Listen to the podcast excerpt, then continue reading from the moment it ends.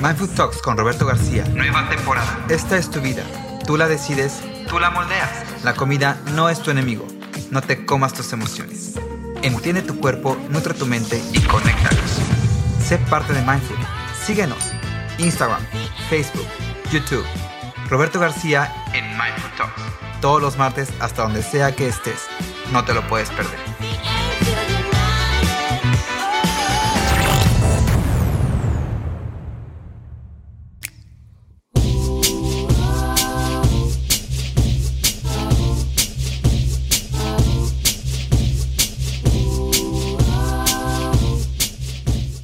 Oye, qué gusto estar contigo otra vez de vuelta ya en esta nueva semana y arrancando con este nuevo episodio. La verdad estoy muy emocionado, muy contento porque sin duda el tema de hoy es algo que nos trae, bueno, una serie y una revuelta de sentimientos encontrados que bueno, ¿para qué te cuento?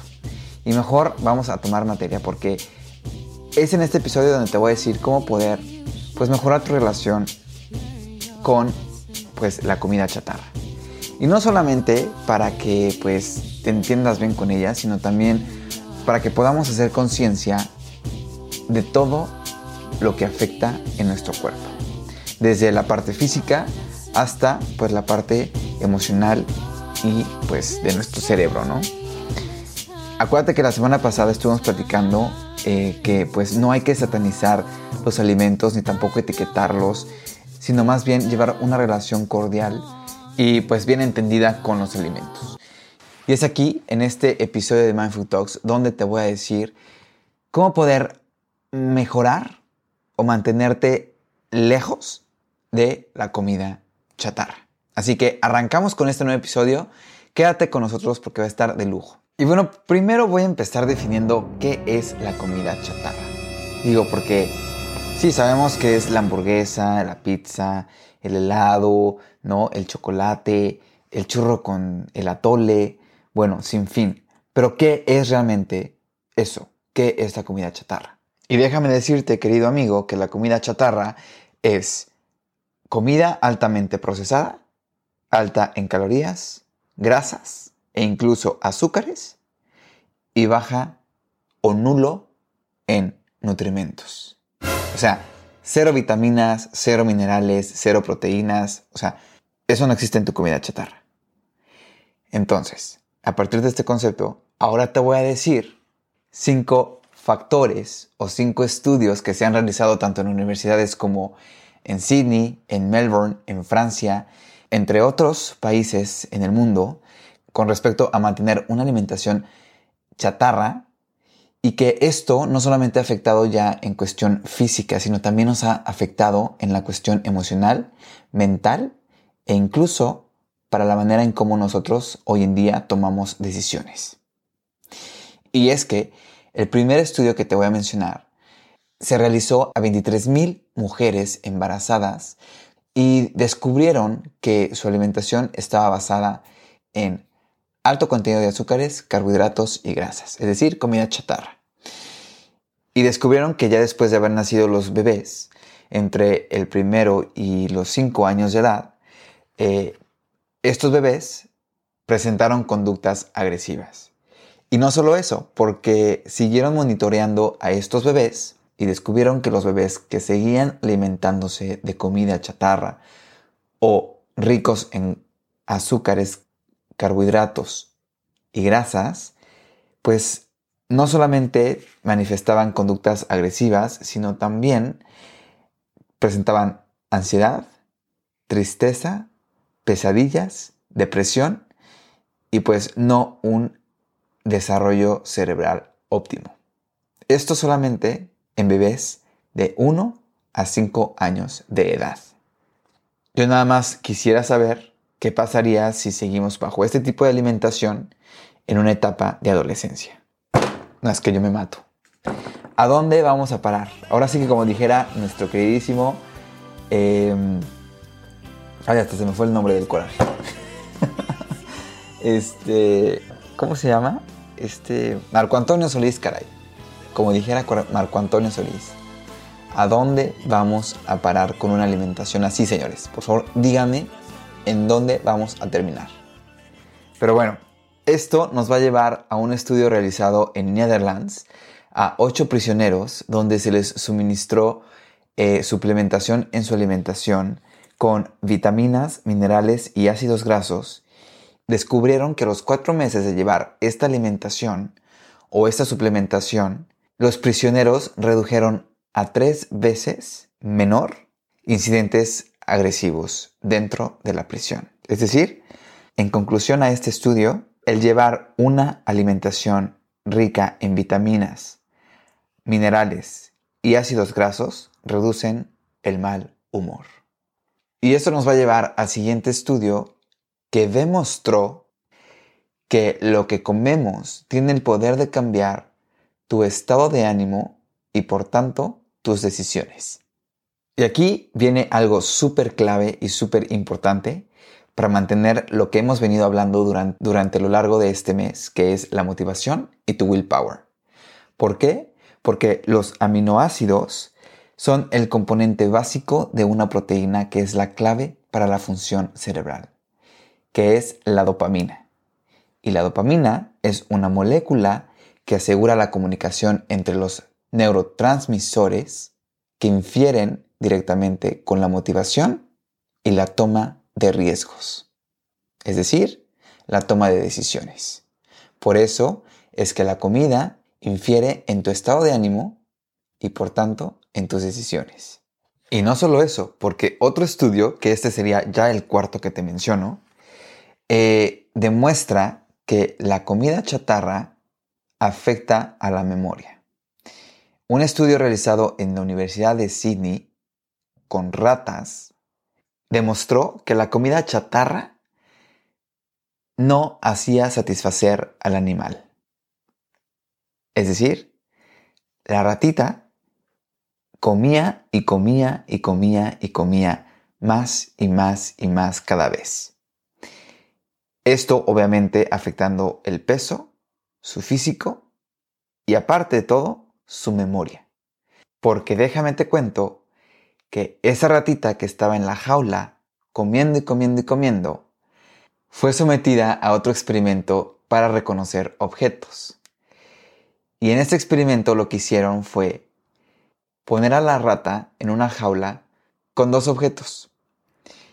Después quitaron a la rata de esa jaula y lo único que hicieron fue mover de ubicación los objetos dentro de la jaula.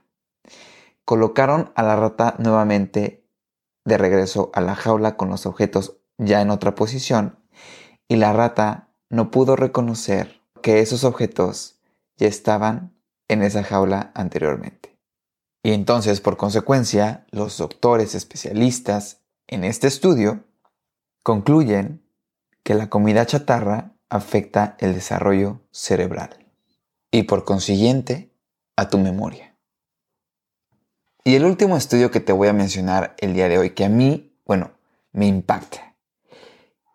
El poder del azúcar es igual a las de las drogas. Híjole. ¿De qué estamos alimentando a nuestros hijos, a nuestros bebés? Caray, o sea, yo me pregunto, no quiero saber mm, en el futuro de esos bebés inocentes criaturas pobrecitas que ni saben lo que es el azúcar y la mamá ahí dándoles el chocorrol con crema como si fuera premio. Hijos. Nada más porque la cocaína no está legalizada, que si no, ¿se las dabas? Yo me pregunto, ¿en serio le dabas, le darías eso a tu hijo? ¿En pleno desarrollo? Digo. Y es que dame chance a que te cuente. En este estudio, en el laboratorio, colocan a una ratita en una jaula con dos tomas. Una toma que contiene cocaína y en otra toma que contiene agua endulzada. Pues la rata prefiere cuatro veces más el agua endulzada que la cocaína. Imagínate nada más el grado de adicción que genera el azúcar. Y aparte de todo, te cuento que al consumir azúcar, el cerebro deja de percibir placer. Y no solo eso, el mantener una dieta rica en azúcares, nuestro cerebro se convierte hipersensible en imágenes de comida chatarra. Es decir, mientras más comes azúcar, menos será el placer por comer un helado, por decir algo. Pero mayor será la atracción por las imágenes, los anuncios, los espectaculares o las ideas generadas en tu cabeza que te estimulan para ir en busca de ese placer que supuestamente te daría el helado. Porque ese placer de tanto que tragaste y tragaste azúcar, ya lo perdiste, hijo. Ya se te fue. Entonces nada más persigues la idea ficticia de tener el placer que te genera el anuncio, la imagen del helado, te generan esa ficción por tener un placer que cuando comes el helado ya no sientes placer. Es más, cuando estás comiendo el helado, ¿qué dices? Ya me empalagué. Es más, ni llevas el segundo, la, tercera eh, la mira a tu helado y dices, ya me empalagué, pero te lo sigues comiendo. Y te lo sigues comiendo hasta que te lo acabas, porque en tu cabeza solo estaba ir tras el placer. Y que ya perdiste no sabes cuándo, no sabes dónde, porque resulta que te la pasas comiendo azúcar todo el tiempo. Así que estos son estudios que yo no me estoy inventando, que se han realizado bajo eh, experimentos practicados en universidades, con doctores, con especialistas, y que yo te estoy contando como datos, como referencias, para que te des una idea de lo que es realmente consumir alimentos chatarra. Llámale pizza, hamburguesas, eh, donas con chocolate, lo que sea, el pan dulce de la mañana, el que quieras. Y conste que no estamos ni satanizando, ni etiquetando, ni haciéndole fuchi a los alimentos. Pero sí te estoy diciendo la consecuencia de lo que sería llevar un estilo de vida bajo este tipo de alimentación, como lo son los alimentos, eh, pues, chatarra, ¿no? Que qué diferente sería que de los siete días de la semana, seis estás llevando una alimentación controlada, moderada y bastante saludable, como para que dijeras en el séptimo día, una de tus comidas va a ser tu consentimiento, va a ser tu antojo y donde te des el permiso para disfrutarlos. Eso ya cambia el sentido y la dimensión de cómo sería nuestra relación con los alimentos. Bueno, ¿y cómo le vamos a hacer para bajar nuestra ansia, esas ganas por la comida, pues cero saludable y cero nutritiva? Como lo son las pizzas, las hamburguesas, eh, los pambazos, eh, toda esa comida que pues está basta en grasas, carbohidratos y azúcares. Y lo primero que hay que hacer, híjole, a lo mejor iba a sentir feo y se va a oír mal pero es mejor deshacerte de todo lo que no necesitas que está en tu alacena, como el azúcar, los nuggets congelados, las pizzas congeladas, la sopa maruchan, los burritos rellenos de carne eh, congelados y toda esa sarta de alimentos que no te son funcional para tu nutrición, los vamos a tirar. Y vamos a empezar a crear un ambiente seguro en tu hogar. Es decir, en tu siguiente compra o en tu siguiente ida al súper, lo que vas a comprar van a ser proteínas saludables, grasas saludables, verduras y frutas.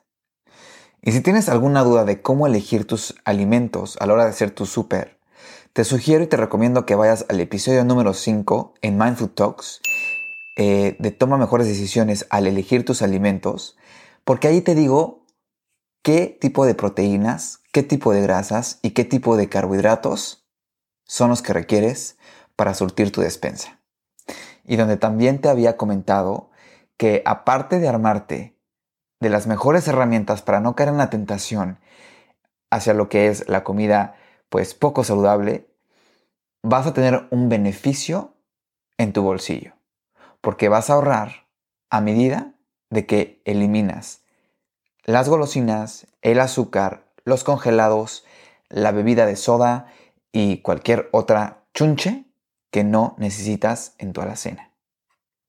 Segundo, no te saltes ninguna comida. Por lo general, estamos haciendo tres comidas pues al día. El desayuno, la comida y la cena. No, básico.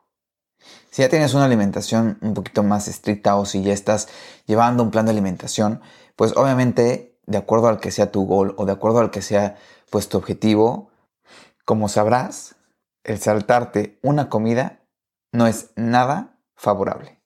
Y si solamente comes tres, que son los básicos, pues menos. Y es que al hacerlo, lo único que va a pasar es empeorar tu capacidad de autocontrol. ¿Por qué?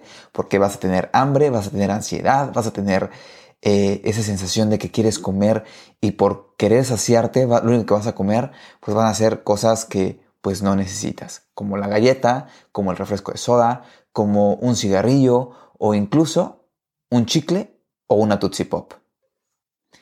Tercero, detente antes de comer cualquier cosa. Y mejor pregúntate primero si lo que realmente tienes es hambre o antojo. Y cuarto y muy importante, procura dormir de 7 a 8 horas diarias y haz ejercicio. Mientras más duermas, menos tendrás ganas de comer. ¿Por qué? Porque estás dormido y obviamente no te van a dar ganas de, de ir a comer, ¿verdad? Porque estás durmiendo. Y cuando hacemos ejercicio, por lo general, esa fatiga o cansancio causado por el ejercicio nos lleva a comer alimentos ricos en proteínas, carbohidratos y grasas saludables. Así que nada más para que veas el impacto que tiene un hábito positivo para generar otro hábito positivo.